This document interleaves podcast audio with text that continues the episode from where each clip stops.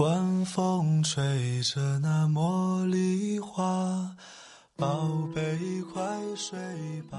每一天，我们的生活忙碌复杂，希望此刻的你卸下全部的面具和盔甲，呼吸一下新鲜的空气，让心灵放个假。也许我的声音不够动听，但我的心足够真诚，希望能够带给你安静与祥和，在快速的节奏中。缓慢的生活，爱自己，爱人生。我是南方，愿我的声音与你一同成长。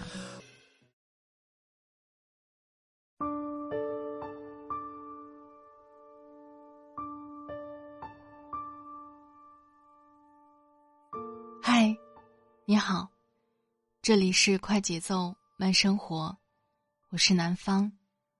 最近你过得好吗？今天想跟你分享的文章，是来自作者苏欣的《年少看不起刘姥姥，看懂已是中年人》。这篇文章最近在朋友圈特别火。我最开始看到题目的时候，并没有什么感觉，隐约能够猜到是什么意思。但是看完文章之后，内心有那么些许的触动。我们人生当中，每个人都会有迫不得已，可能要去求人的时候。如果是跟自己很亲近的人还好，如果是求助那些也许并不熟悉，甚至说对我们心生厌恶的人来说，或许是人生最难也是最无奈的时刻吧。我也有过这样的时刻，为了我的工作，去求别人。但是，却没有结果。本身求别人并不是自己的本意，一心想凭着自己的能力，在岗位上站住脚。这个社会有美好的一面，但也总会有不一定只凭能力就能留下的地方。现在回想起来，我并不后悔有过这样的经历，也不会难过于当时向别人低头。一切都过去了，我还是那个我。不管你是否读过《红楼梦》，是否知道刘姥姥的故事，都希望你能听一听这篇文章。或许会给处在人生低谷的你，带去那么一点点的安慰。想听到南方更多的声音，欢迎你关注我的微信公众号“听南方”。那里会同步发出快节奏慢生活的节目文稿，也欢迎你关注我的新浪微博南方幺幺二三和我互动交流。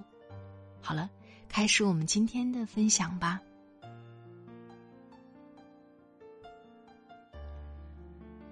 年少看不起刘姥姥，看懂已是中年人。作者：苏欣。我最早读《红楼梦》是在十一岁，还在上小学。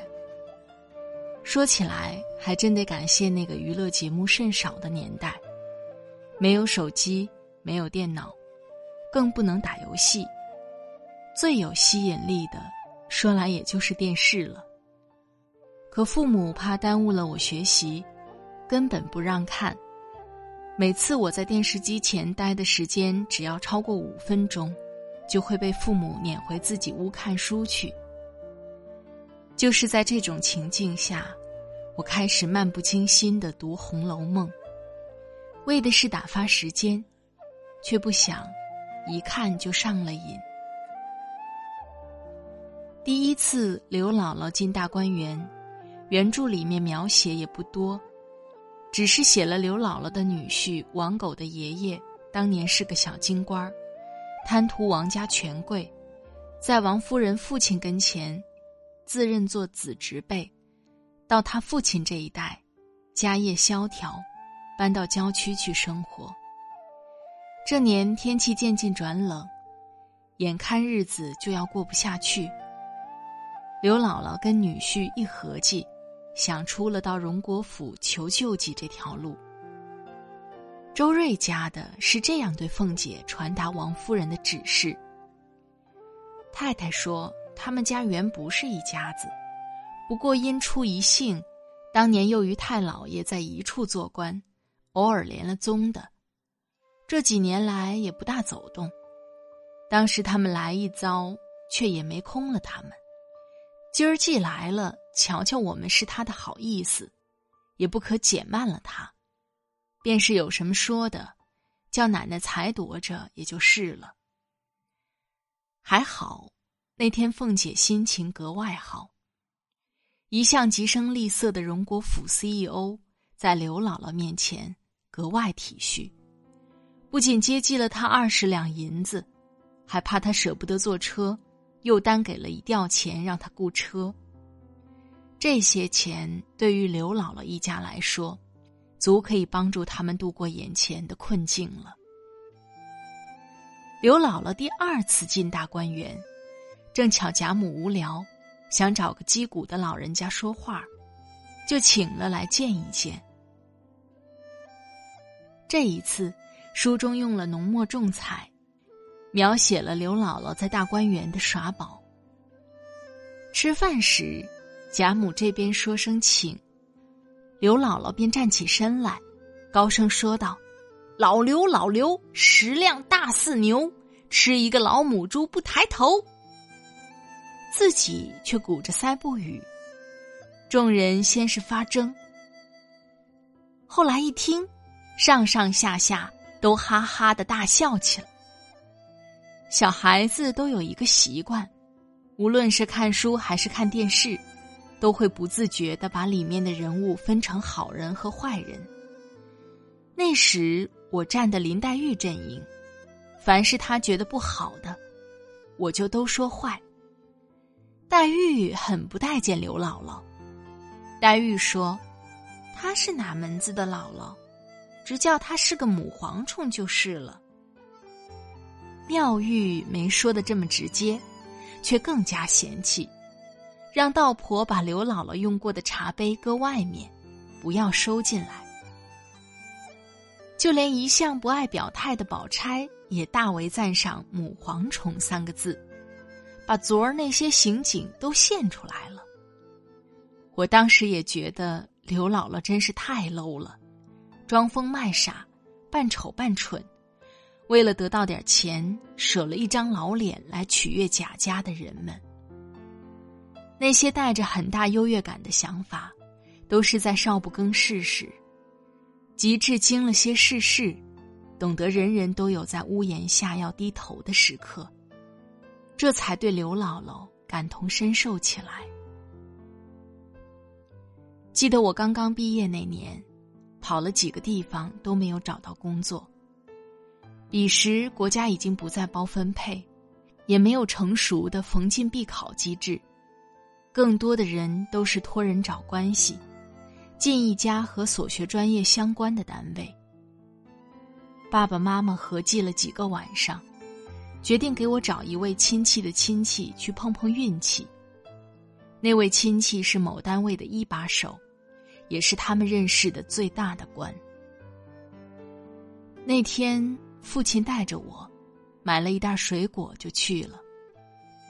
亲戚礼貌但淡然的和我们打了招呼，就在书桌前练起了书法。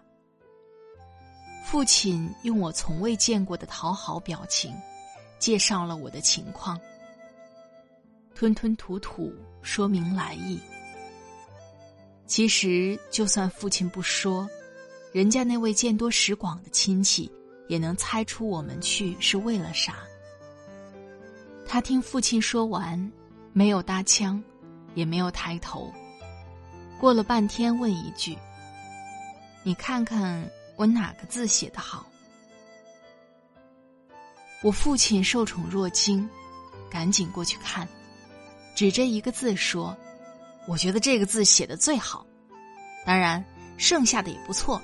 您看这一笔写的真是气势恢宏。”对书法略知皮毛的老爸，滔滔不绝挖空心思说了一大堆阿谀奉承的话，夸的那位亲戚一脸泰然。父亲和那位亲戚有一句没一句的说着话，不知不觉过了很长时间，可人家也压根儿没有提我工作的事。这时，一个十来岁的小男孩推门进来，喊：“爸，吃饭了。”父亲起身告辞，边往外走边夸赞那个小孩长得好看，说什么“虎父无犬子”之类的话。看着父亲说话的神情，我竟然不合时宜的想到了刘姥姥。那样子，真像刘姥姥在荣国府和凤姐说话的场景。那段时间，父亲一次又一次碰壁，吃闭门羹，我才懂得了求人的艰难和父母之爱子的隐忍。开始对刘姥姥有了一丝理解。如果不为了生活，谁愿去低三下四？我的朋友丽丽几年前离了婚，因为怕女儿受委屈，一直没有再婚。她给一个品牌的洗衣液做代理，工作内容基本就是促销。一次，他让我和他去一家超市，超市的老板是我初中同学 W，也是他的远房亲戚，好像比他辈分低，要叫他姨。那家超市的老板知道这样的关系，但根本不给他什么面子，就让我陪他去试试。见到 W，丽丽一副夸张的热情：“嗨，你小姨和你同学来看你了，你还不把你最好的茶拿出来给我们尝尝？”W 似乎并不买这位长辈的账，只是很官方的客套着，让我们坐下。我看出了丽丽的窘色，可她还是拿出样品，语气变得恭敬了起来，称呼也变成了 W 总，显得生分了许多。丽丽一直保持着职业的微笑，那笑容里有谄媚，也有不易察觉的酸楚。我心里暗暗叹了一口气。曾经的丽丽。也是位文艺女青年，特别腼腆，说句话都脸红。如今变得恐怕连她自己都不认识了。是啊，每个人都在自己的生命中孤独的过冬，谁又没有求人的时候呢？而我们对于他人的无奈际遇，总是要在自己经历过人生的风霜之后，才会感同身受。如今，我一遍遍再读《红楼梦》，在刘姥姥身上看到了父亲的影子，看到了朋友的影子，看到了许多人的影子，也看到了自己的影子。于是，今天当我再看到这样的面孔时，心中都会生出一种敬意，也深深懂得了那句名言。世界上只有一种真正的英雄主义，那就是认清了生活的真相后，还依然热爱它。穷和弱，只是暂时的缺失和轮回。只要你一直心怀希望去努力，你想要的，命运都会一点点兑现给你。多年以后。已过上小康生活的刘姥姥，终于有能力回报帮助过自己的恩人了。贾府落败，凤姐病重将死，女儿被卖，刘姥姥拼了全部家当，在烟花柳巷赎出了凤姐的女儿巧姐，让她成为整部《红楼梦》中命运尚算不错的女孩子之一。或许。这也是《红楼梦》借助凤姐和刘姥姥，告诉我们关于善良最好的结局吧。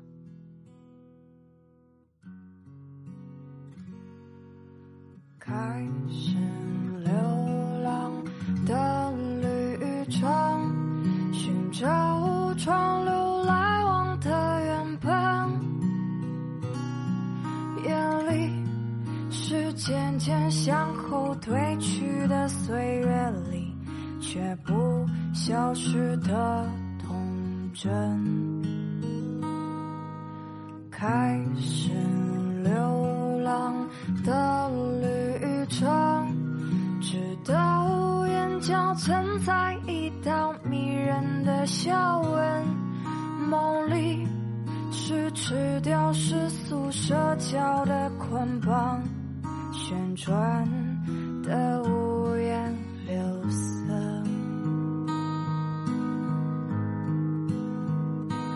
我要走